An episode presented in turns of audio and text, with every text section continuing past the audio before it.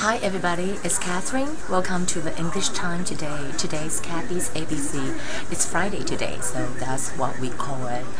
TGIF, that means thank God it's Friday.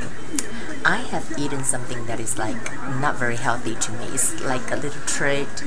Actually, it's kind of a fruit, dry fruit. Anyway, but I don't want to talk about that. Maybe I'll gain weight after this. But today I want to talk about the topic is the negatives. 否定词 the negatives. For example, like isn't, haven't, don't. I make a sentence like fish don't have wings, but birds do. 就是说，fish 没有这个呃翅膀，但是鸟有。Fish don't have wings, but birds do. Uh, for example, I said Paul didn't like his boss because she isn't very nice to him. 保罗不喜欢他的老板，这个老板呢，she 是一个女老板，is not very nice to him。所以你可以看到就是这样子的一个否定句的这个用词。For example, said, 嗯，I'm not very happy today because I didn't get my present this morning. 我今天不高兴啊，因为我今天早上的时候没有拿到礼物。那今天早上，因为现在已经是下午了嘛，所以今天早上就是啊、呃、过去式，所以嗯、um,，I'm not happy today because I didn't get the present this morning. Um, I don't like Chinese food because Chinese food is too salty. 好，就是我不喜欢中国食物，因为中国中菜有点太咸了。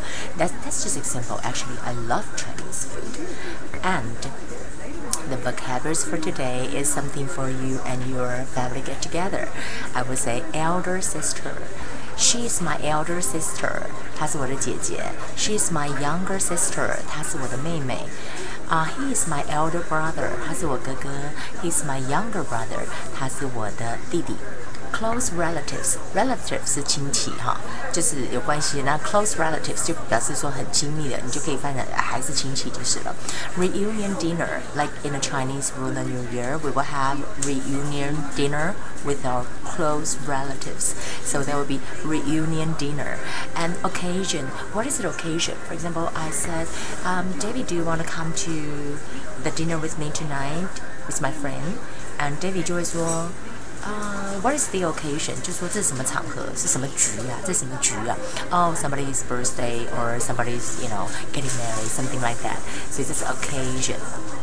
And then practice again the negative the negative sentence like isn't, haven't, don't.